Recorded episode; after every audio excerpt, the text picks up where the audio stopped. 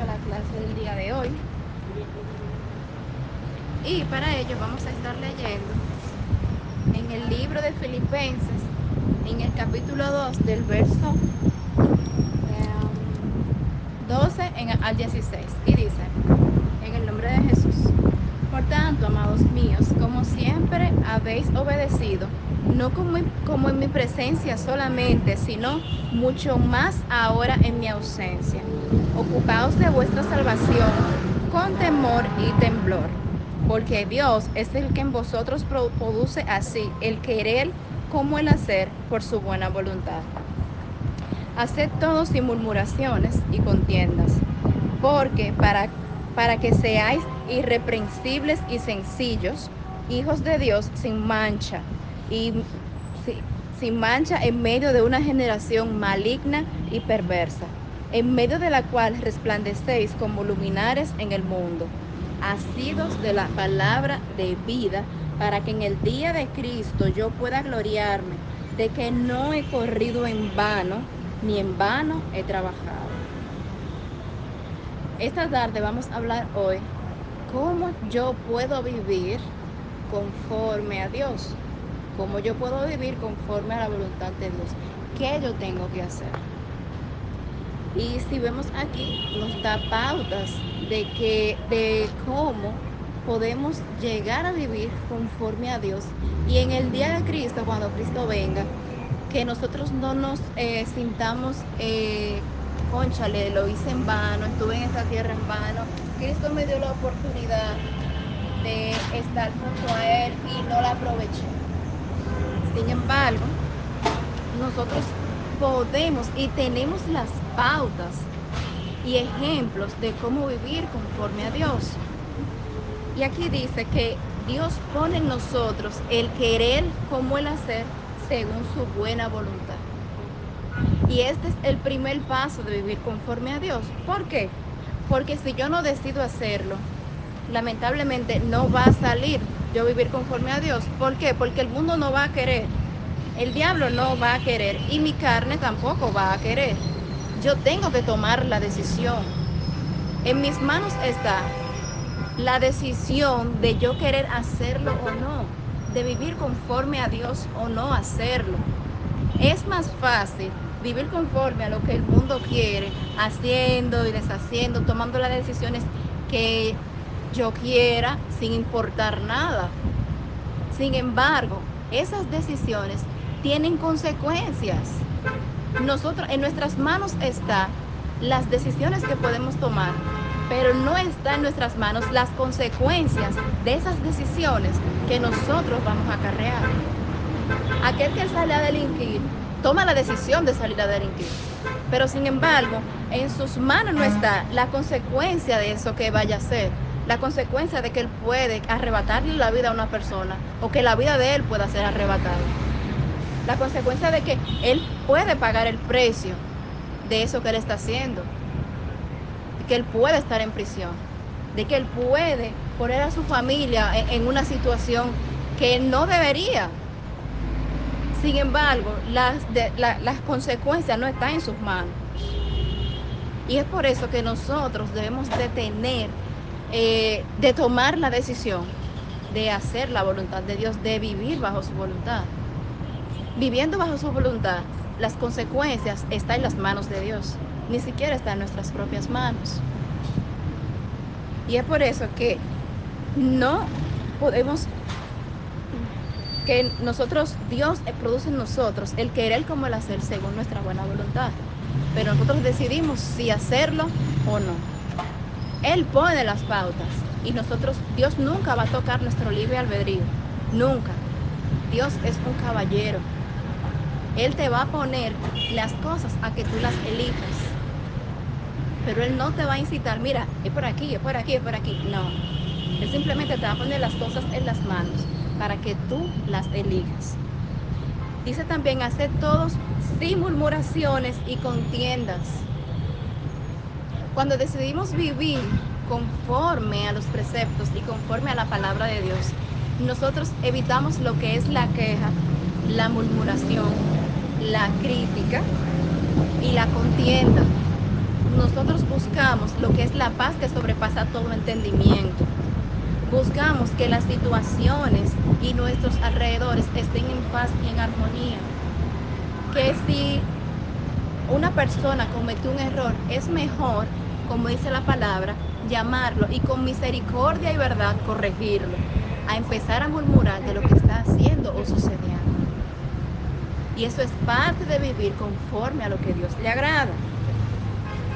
Dice, para que seáis hijos irreprensibles y sencillos, hijos de Dios, sin mancha en medio de esta generación maligna y perversa.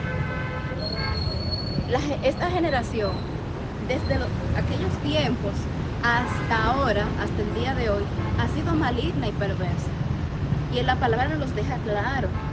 Pero tenemos la opción de ser hijos de Dios sin mancha, de ser hijos de Dios o sea, limpios, ejemplares, que muchas personas puedan ver que a pesar de que esta generación es mala, una generación de víboras, como Jesús en su momento les llamó, generación perversa, podemos vivir conforme a lo que Dios dice.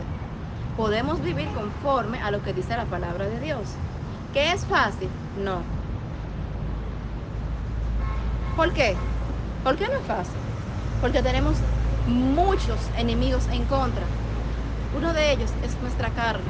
La carne nunca va a estar de acuerdo en que tú hagas lo que le agrada a Dios. La carne siempre va a estar de acuerdo en que tú hagas lo incorrecto. ¿Por qué? Porque es más fácil. Dios le bendiga. Es más fácil. Más fácil porque es más fácil mentir. Más fácil porque es más fácil tú señalar a aconsejar más fácil, es más fácil criticar a tú llamar y aconsejar. Entonces la carne siempre está buscando como popularmente decimos quiquilla. Siempre está buscando que, la, que haya eh, echándole leña al fuego. El diablo también es otro enemigo que es acérrimo a que se haga, a que vivamos conforme a la voluntad de Dios, a que vivamos conforme a lo que Dios dice. Él nunca va a querer, jamás. Y cuando decidimos formar parte de la familia del reino de Dios, entonces ahí usted se convierte en enemigo acérrimo de Satanás. Tanto así que va a poner todo tipo de trabas para que usted caiga. Pero como hemos decidido vivir a lo que, conforme a lo que dice Dios, entonces nosotros sabemos identificar todas las trabas de Satanás. ¿Por qué? Porque hemos decidido vivir conforme a Dios. Él está con nosotros y está en nosotros. Entonces, Él me dice, óyeme, mira, por ahí no. Porque por ahí te puedes descarrilar. Él me lo dice, entonces yo decido si hacerle caso o no. Y si él, que ve por presencia, me lo está diciendo, entonces digo, no, espérate. Si él me está diciendo que por ahí no, déjame desviarme por donde él me está diciendo. Y el otro enemigo que tenemos para hacer la voluntad de Dios es el mundo. El mundo, el mundo, el mundo nunca va a querer que usted haga la voluntad de Dios. El mundo siempre va a perseguir las pasiones y deseos. Que lo que tú deseas es lo mejor. Que lo que tú quieres es lo mejor. Que lo que te apasiona aquello que llena tu alter ego es lo mejor. Entonces, el diablo, la carne y el mundo son tres enemigos acérrimos para que nosotros podamos hacer la voluntad de Dios, para que nosotros vivamos conforme a lo que dice la palabra de Dios. Pero nosotros tenemos a una persona maravillosa, a un amigo, a un consolador, a un compañero que está con nosotros, como yo digo, 24/7, y es el Espíritu Santo de Dios. Él nos guía a toda verdad y a toda justicia. Él siempre está aconsejándonos, aconsejándonos en todo tiempo y en todo momento. Cada vez que el Espíritu Santo nos aconseja, nos aconseja por medio de la palabra. Nos aconseja y nos insta a hacer lo correcto. Y es una persona súper sensible. Dice que eh, la palabra es que la blasfemia al Espíritu Santo es algo que no, no se perdona. Una de las cosas que no se perdona. Porque es una persona sensible, una persona sencilla, una persona, es la parte dulce, la parte sencilla, la parte que te abraza con, con ese amor como tan tierno, la parte tierna de Dios, es el Espíritu Santo. Y esa es la parte que nosotros no podemos ni debemos contritar. Mientras vivamos conforme a lo que dice Dios, a lo que dice la palabra de Dios, no vamos a contritar el Espíritu Santo. Es tanto así que Él nos libra de situaciones sumamente difíciles inclusive la muerte. Hace un tiempo, hace unos años, yo jugaba voleibol y venía de, la cancha, iba rumbo a mi casa. Me paré en, un supermercado eh, de son de, de chinos y me paré a comprar algo para llevarlo para la casa. Recuerdo que estoy en la caja, en la fila, esperando a pagar. Hay una persona delante de mí, hay otro chico detrás. Y estamos hablando y chechando y estamos eh, hablando de unas cámaras que hay ahí, está, inclusive estoy hablando con el señor de seguridad. Y cuando estoy antes de pagar, escucho esa voz, pero una voz tenue que me dice, sal de aquí. Y yo me quedo tranquila, porque conchale, ya estoy a un paso de pagar, ¿verdad? Y vuelvo y escucho la voz que me dice, sal de aquí. Bueno, pues yo dije, bueno, como es, es algo sencillo, mire, ese dinero, mire, me lo llevo. Me fui. Cuando voy saliendo, o sea, yo no, yo no les puedo decir qué pasó a mis espaldas. Porque sencillamente yo no escuché nada. Sinceramente, yo no escuché absolutamente nada. Cuando yo llegué a mi casa, escucho a mi mamá llorando y dando gritos, mi hija, ¿cómo estás? ¿Qué te pasó? Y yo, mamá, yo estoy bien. Porque tú me, estás preguntando si qué pasó. Sí, tú me estás mirando yo estoy bien. No, tú no escuchaste. Y yo, ¿el qué? El tiroteo que se armó ahora mismo. Y digo yo, no. ¿Y dónde? En el supermercado de los chinos acaban de decir que el, el señor de seguridad y un muchacho están, el señor murió y el muchacho estaba herido. Señores, yo me puse fría. Fría. Literalmente fría. Yo no escuché nada. Yo no vi nada. Yo no vi si alguien corrió. Nada. Yo iba caminando normal rumbo a mi casa. Y eran como las ocho y tanto de la noche. Y no había luz. Y yo no escuché nada. Yo incluso, yo me devolví, bajé de mi casa, salí a la avenida otra vez. Y cuando yo vi el, grupo de personas aglomeradas en el lugar, fue que entonces yo me di cuenta de que lo que me había dicho mami era real. El muchacho que estaba detrás de mí fue el alquiriero. Y el señor con quien yo estaba relajando fue el que resultó muerto si yo no le hubiese hecho caso a lo que el Espíritu Santo me, dijo, la que hubiese tenido esa situación hubiese sido yo. Y esa situación se lo hubiese llevado yo a mi mamá, a mi casa, a mis hijos. Eso es parte de lo que el Espíritu Santo hace con nosotros. Esta es parte de nuestra vida con Dios, de nuestra aventura con Dios. Y ese es, ese tipo de aventura que Él les ofrece todos los días. Es ese tipo de aventura que Él quiere que usted viva con Él. Es ese tipo de aventura que yo y muchos de nosotros que estamos aquí vivimos con Él. Y por eso, ¿por qué estamos aquí? Porque nosotros queremos que ustedes vivan lo que nosotros estamos viviendo ahora mismo. Que tenemos situaciones difíciles, sí. Que tenemos momentos tristes, sí. Pero tenemos una persona que está con nosotros, que nos consuela en todo momento. Una persona que nos da fuerzas. Una persona que nos aconseja, que nos alienta. Una persona que a pesar de que pasamos circunstancias fuertes y difíciles, no nos deja. Todo lo contrario, busca la forma de que salgamos airosos y victoriosos de cada situación. Dios no nos deja ni nos desampara en ningún momento. Y vivir conforme a lo que dice Dios es una aventura, es un día a día cuando tú tomas la palabra y empiezas a leer de las cosas que están aquí, de las experiencias, de los testimonios, de las aventuras que muchas personas tuvieron con Dios. Y sobre todo conocer al mismo Dios por medio de su palabra. ¿Qué me hubiera pasado a mí si yo no hubiese escuchado la voz del Espíritu Santo y no hubiese salido de ahí? La verdad yo no sé. Yo no supe más de esa muchacha, solo supe que la bala le fracturó una pierna, el fémur, el creo que fue. El señor murió, su familia estaba súper devastada. ¿Qué hubiese sido de mí si yo no lo hubiese escuchado?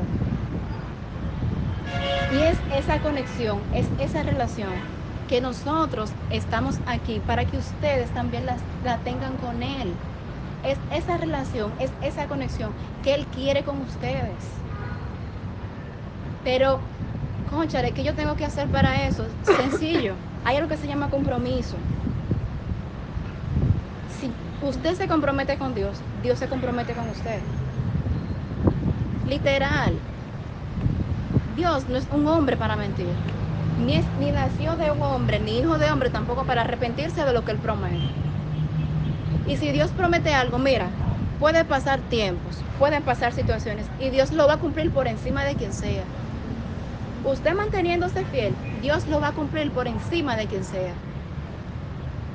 Él no tiene que ver con que eh, hay una crisis económica. Si Él te prometió, Él te cumple. Dios no tiene que ver con que la situación, los tiempos están malos. Él te prometió, Él te cumple. Ese es el Dios que yo conozco. Y ese es el Dios que yo quiero que ustedes conozcan. Y que Él quiere que ustedes le conozcan. Y que por eso estamos aquí. Ahora, yo les voy a hacer una pregunta. Pero es una pregunta que quiero que ustedes mismas se hagan. ¿Por qué ustedes están aquí? ¿Qué yo busco? ¿Qué yo quiero? ¿Qué yo anhelo? ¿Qué yo hago aquí? ¿Qué quiere Dios conmigo? ¿Qué yo debo de hacer? Esas son preguntas que debemos de hacernos. ¿Por qué? Porque el tiempo corre. El tiempo no se va a detener. Y hay, algo que yo he aprendido es que el tiempo es tan preciado que a e, aquello a lo que tú le dedicas, tú tienes que saber muy bien a lo que tú se lo dedicas, porque ese tiempo, aquello que tú se lo dedicas, no va a regresar a ti. Y es un tiempo invertido. Usted ahora mismo, usted está aquí y usted está haciendo una inversión. Una inversión de su tiempo. Y yo, yo, Catherine Moreta, estoy haciendo una inversión de mi tiempo porque quiero vivir conforme a lo que Dios dice. ¿Por qué? Porque yo quiero disfrutar de todo lo que dice su palabra. Y dice que Jesucristo tiene muchas moradas allá en el cielo. Y yo quiero disfrutar de una de ellas. Dice que hay muchísimas, pero muchísimas bendiciones en Él y con Él. Y yo quiero disfrutarlas. Y, yo, y Él me dice a mí que mi vida va a ser eterna allá con Él. Y yo quiero vivirla. Yo quiero vivir esa eternidad con Él. Y si Él me la está ofreciendo, ¿por qué yo no la voy a agarrar? Sería como muy boba de mi parte para yo no agarrar algo que me están ofreciendo y que es gratis. Yo no tuve que pagar el precio, Él ya lo pagó. Y fue un precio muy alto porque fue un precio de sangre un precio de un padre que sacrificó a su hijo, precio que ningún padre lo va a hacer. Yo, yo, no me, no me veo sacrificando a mi hijo por muchas personas. De verdad que no. Y él se despojó de él y lo sacrificó por nosotros, para que nosotros estuviéramos aquí en estos momentos. Entonces, esa inversión de tiempo que nosotros estamos haciendo todos los días cada vez que bajamos acá. Vamos a meditar y vamos a decir, conchale, yo estoy haciendo una inversión de mi tiempo en escuchar este audio, una inversión de tiempo en escuchar esta clase. ¿Qué yo voy a hacer con esto? ¿Cómo yo lo voy a aprovechar? La mejor manera de aprovecharlo es, si ya usted ha hecho una inversión, establezca un compromiso con esa inversión que usted está haciendo para que entonces usted saque fruto. ¿Verdad que sí? Sería como lo más lógico. Sin embargo, ¿qué yo estoy haciendo con esta inversión de tiempo? Simplemente estoy dejando el agua correr, estoy meditando en aquello que estoy escuchando. Quiero establecer un compromiso o simplemente quiero dejar pasar el tiempo para después.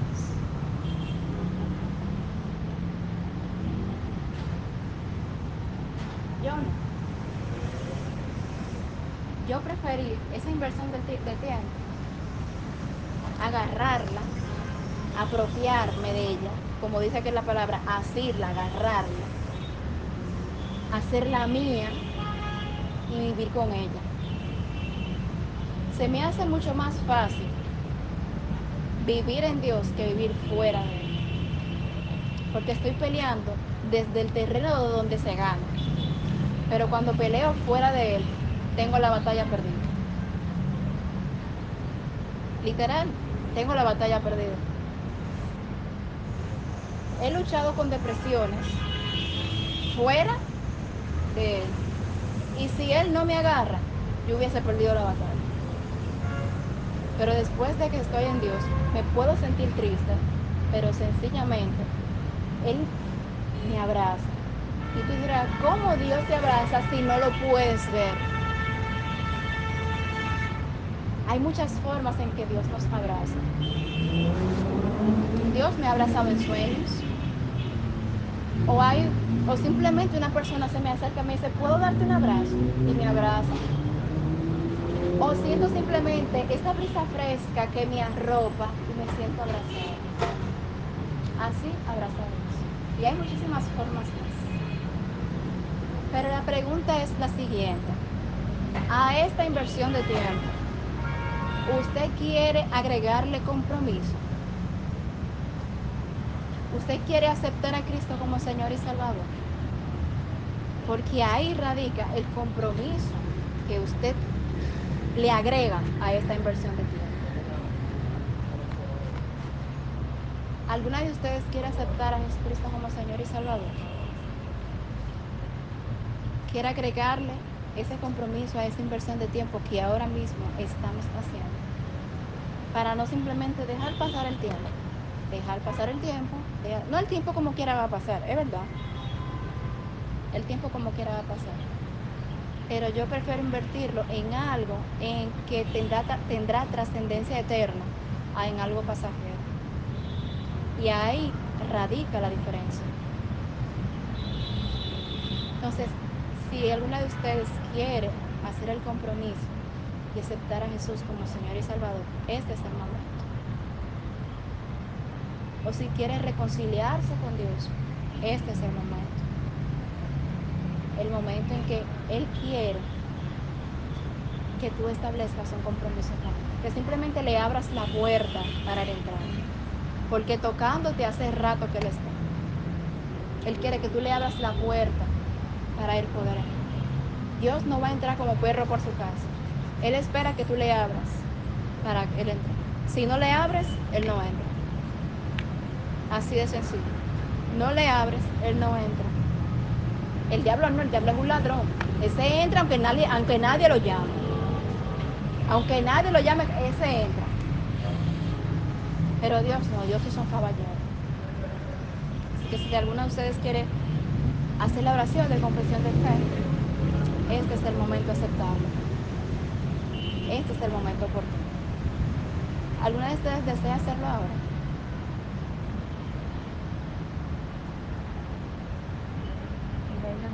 ¿Y usted, Mercedes? Amén. Entonces vamos a orar para despedirnos, no de la presencia de nuestro Dios, sino de este lugar. ¿Alguien tiene alguna petición?